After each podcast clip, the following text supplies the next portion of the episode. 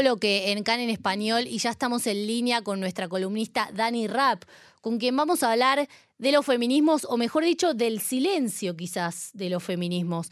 Buenas tardes, Dani, ¿cómo estás? Te saludan Jenny, Jessy y Johnny. Hola, buenas tardes. ¿Cómo están? ¿Cómo, bueno, en estos días tan terribles? ¿Qué vamos a decir? Tal cual, tal Dani, cual. vos estabas en, en un momento en Eilat eh, trabajando con los evacuados, ¿seguís ahí? Sí, estuve, no, no, estuve ahí en, eh, cuando tuvimos la entrevista, eh, fuimos eh, a, a- saludar, a estar, a compartir. Mm, tengo, o sea, entiendo que la gente también de ILAT en algún momento o dentro, antes de que termine el mes, los van a mover a distintos lugares que están un poco más comunitarios, eh, porque bueno, vivir en un hotel después de venir de un kibutz es bastante duro. Así que esperemos que dentro de pronto puedan en- eh, estar en un lugar más tranquilo y más, más que Eilatí. Eh, pero no, no estoy en Eilat, sí seguí participando de distintas iniciativas y distintas eh, cuestiones. Y bueno, como comentaron recién, estuve ayer en la en la plaza de los eh, de los rehenes en Tel Aviv, escuchando los testimonios. Eh, muy fuerte todo, pero bueno, es importante estar y, y hacer presencia. Tal cual. Bueno, Dani, eh, habíamos comentado de eh, el tema de los, del silencio de los feminismos, ¿sí? Eh, principalmente Sí. de lo que es ONU Mujeres. Yo Sí. quiero que escuchemos todos un pedacito de un sketch, ¿sí? un video cómico que pasaron esta semana en el programa Eretz Nederetz, ¿sí? seguramente muchos lo recuerden, muchos lo conozcan de acá. Vamos a escuchar un sketch cómico que hicieron justamente sobre este tema de la ONU Mujeres. The UN Women Organization was founded to ensure the safety of every woman in the world, and we condemn any act of sexual violence. As a woman, I would like to tell you one thing from the bottom of my heart. I believe you. Me too. Uh, thank you. We understand that it's still difficult for you to talk about these events, but it's important that the whole world will know what happened. Uh, we raped a lot of women, What? of What? course. Yes. I understand, okay, but unfortunately, it's a clear case of your words against their word. Which is the same word. Yes, so we don't know if it's enough to prove it actually happened. Oh, no problem. We have filmed all the whole thing. Do you want to look? no, no, Here. no, no, no, I, I don't want to see it. Me too, me too. Okay, the committee has examined all the evidence and we have reached our conclusion. It was not a rape. It wasn't? No, no. It was a resistance. A what? A resistance. A legitimate act of resistance which applies only against Jewish women.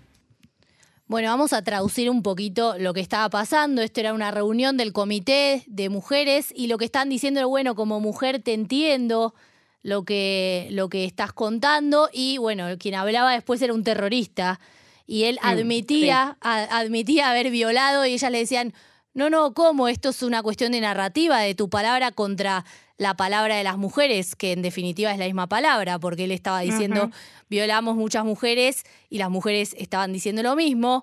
Y bueno, y ahí intentaron cambiar este tema de la narrativa y decían fue una rape resistance, ¿sí? Que es una mezcla de violación con resistencia de, digamos, resistencia palestina, ¿no? Sí. Yo, eh, antes de, de profundizar un poco en estos temas, sí quiero decir que cuando estamos hablando de crímenes en contra de mujeres durante la guerra, en este caso de violaciones, es un tema muy difícil de escuchar y quizás no todas las personas que están del otro lado escuchando eh, se sienten cómodas con este tema y, y hacemos como un warning, como ahora se hace también cuando uno comparte noticias.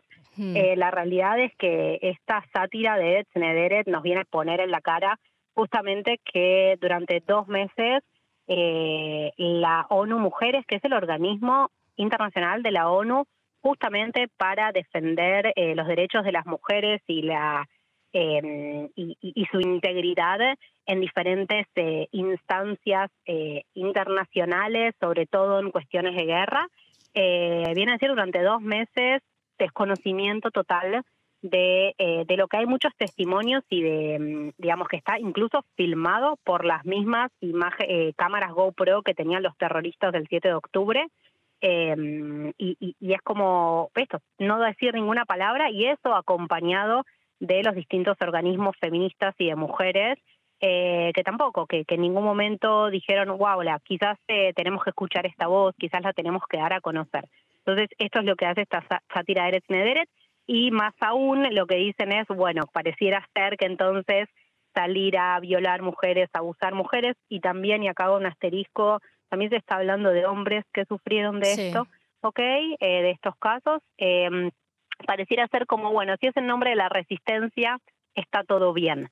Eh, bueno, y justamente es una crítica eh, que lo hacen eh, y está, está muy al lugar porque durante dos meses, digamos, yo tengo abiertas acá en mis manos las dos cartas que saca el organismo de ONU Mujeres y en el primero dice condenamos los actos eh, que se hicieron a los civiles, eh, tanto en Israel como en eh, los territorios ocupados, dice, eh, pero en ningún momento nombran a la organización Hamas eh, y en ningún momento ahondan en, en estos casos que tienen que ver con acoso, con abuso, con violaciones, eh, y no, como muy rápidamente, ya el 13 de octubre sacan una declaración y un enunciado, eh, y, y algo que, que últimamente yo vengo pensando en estas eh, últimas semanas es, wow, ¿no? Qué fácil eh, y qué rápido, y tienen una idea tan concreta y tan armada ya el 13 de octubre de lo que tienen que decir, lo que tienen que hacer. Eh, y obviamente la declaración de la ONU eh, hacia el primero de diciembre cambia y es diferente. Eh, pero parece que hay que entender qué es lo que pasa en el medio, ¿no? Claro, porque Em, hubo un tema ahí con, eh, con las redes sociales que habían subido una como un posteo, sí, una publicación que después Sí. la borraron. No sé si querés contar un poquito de eso. Sí, eh, sí, eh, subieron una publicación, luego la borraron. Eh, también, de nuevo, lo, lo, lo que pasaba un poco tiene que ver con esto, con eh, la ausencia de nombrar al, grupo terrorista eh, eh, Hamas eh, y todas las atrocidades que habían hecho y también eh, ante la presión social. Estuve leyendo en estos últimos días también algunas entrevistas que le hicieron a, a Eliakim, que es, una, es quien está coordinando ahora la comisión eh, para documentar eh, la Comisión Civil sobre los crímenes de Hamas contra mujeres y niños. Y ella decía que eh, al principio eh, estaba intentando entender por qué la ONU Mujeres no, no, no tenían una postura, no tomaban una postura. Entonces decía, bueno, intentamos entender si tiene que ver con eh, alguna presión social, si tiene que ver con alguna cuestión de eh, la población de Gaza, si tiene que ver con, eh, nada, pensar en las mujeres eh, palestinas oprimidas, eh, tanto bajo el régimen de Hamas y también, eh, digamos, en las condiciones de vida. Y, en un momento dijo Eliakim, bueno, ok, eh, eh, eh, está bien que considerar todo eso, y yo acuerdo con lo que dice Eliakim, eso no quita que no tenemos que reconocer las tragedias y los crímenes que se hicieron sobre las mujeres que en ese momento estaban del lado israelí, eh, que vale recordar, ¿no? Son todas judías, no son todas solamente israelíes, muchas tienen doble nacionalidad. Entonces dice en algún momento esto tiene que ver con una cuestión de eh, doble moral, ¿no? Sí. Eh, eh, pareciera ser que en tantos avances que se hicieron en tantas guerras eh, eh, en los años 90, donde decidieron entender la especificidad de los crímenes cometidos contra mujeres, pareciera ser que el 7 de octubre se las olvidaron eh, y, la y- y- y se sucumbieron a la presión política, que es algo que la ONU Mujeres no debería suceder, porque no es un organismo eh, político partidario. Em, Es un organismo que está, que está manejado por. que- qui- ¿quién, ¿Quién es el que administra el organismo? ¿Los- ¿Las diferentes delegaciones de los países o, o es un organismo profesional, digamos? Eh, mira, yo, te- yo te voy a decir, te voy a responder por lo que yo entiendo y porque yo conozco. O sea, es un organismo que es formado por la ONU para eh, específicamente ocuparse de, de- de las cuestiones que tienen que ver con las mujeres. Eh, formado, hay representantes de los diferentes eh, países eh, que toman acción eh, y también eh, eh, que están en, en, ONU Mujeres y también obviamente hay profesionales eh, que investigan.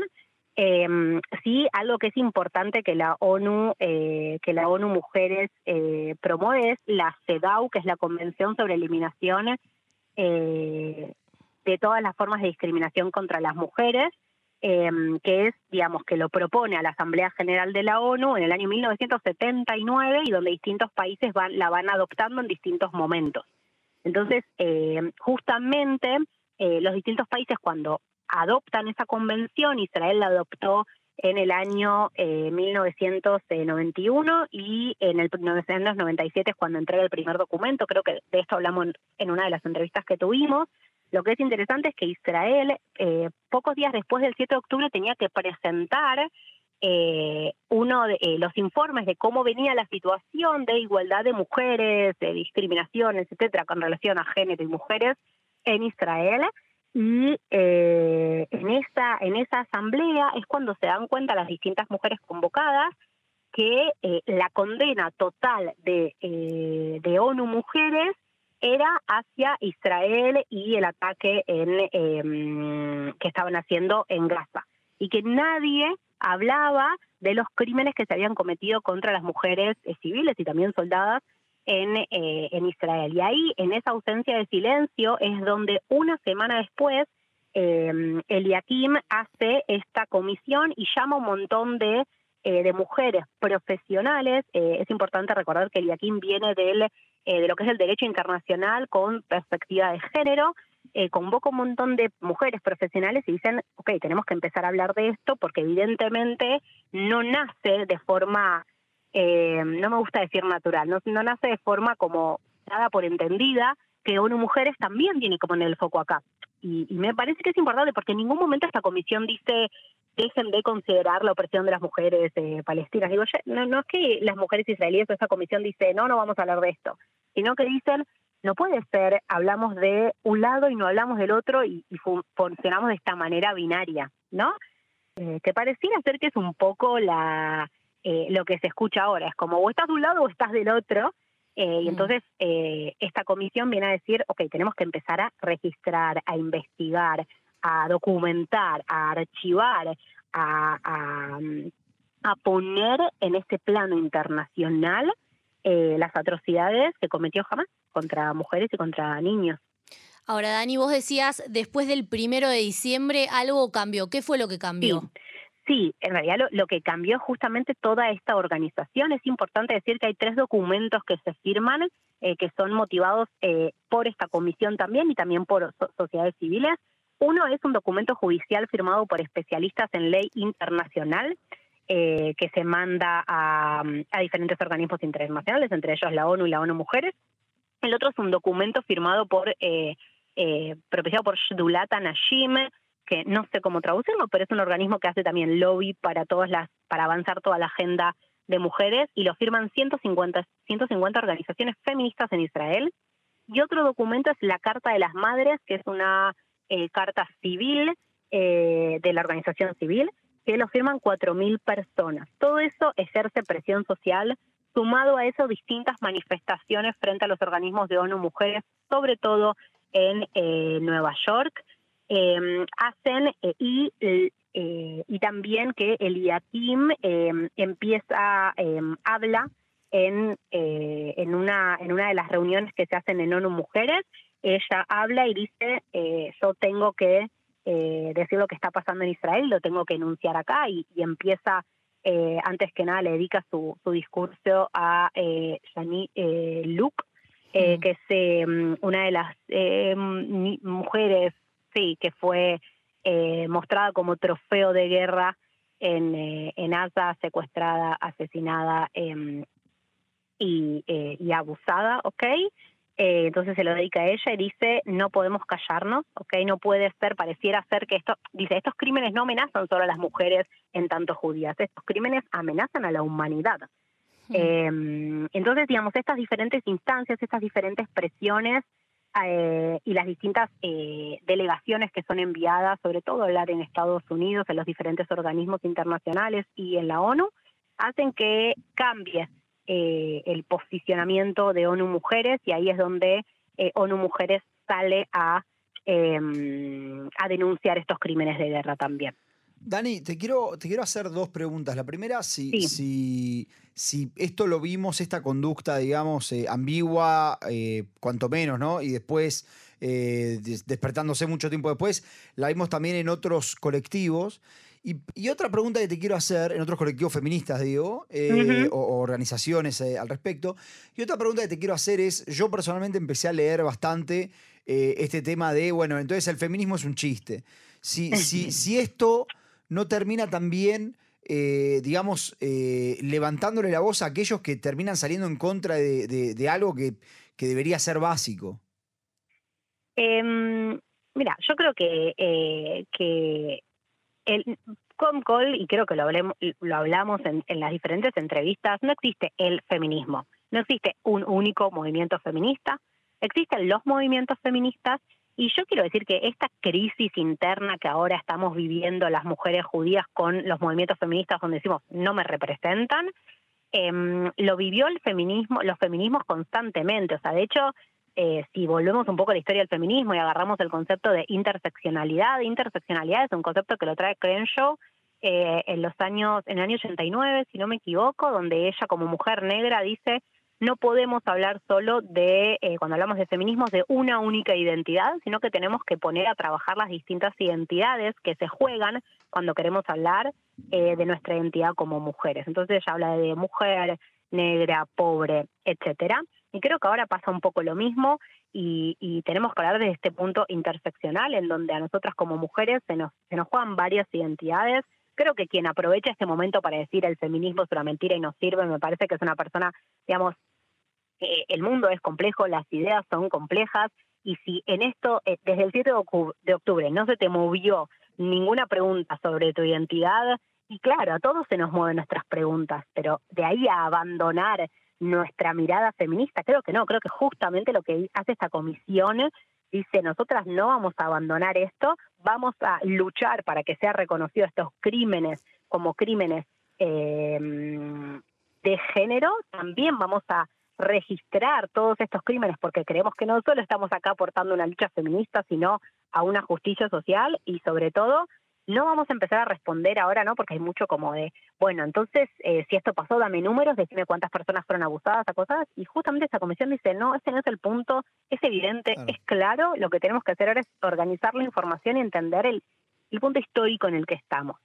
Eh, yo creo que, que aquellos organismos feministas que decidieron irse por una idea unívoca, cerrada, homogénea y no entender la complejidad, en algún momento van a tener que caer en esta pregunta.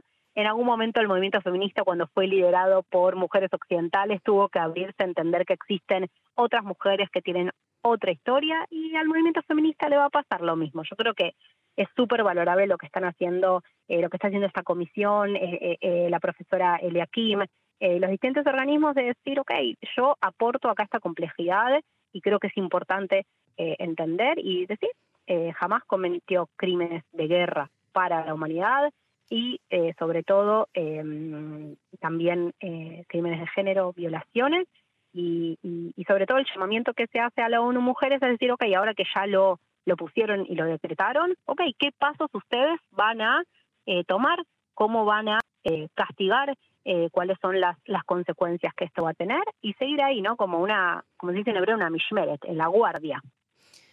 Dani, estuvimos viendo en el video, en el sketch, este yo lo tuve que editar porque era un poco largo, pero al final del video vemos un poco esta doble vara de la que siempre hablamos, porque el, terrorista se despide, le dice, ah, bueno, no, no violé, listo, me voy, listo. Bueno, quería decirles que se ven muy lindas el día de hoy. o, que están, y las, las mujeres le dicen, ¿cómo me vas a hablar así? Estamos en el 2023.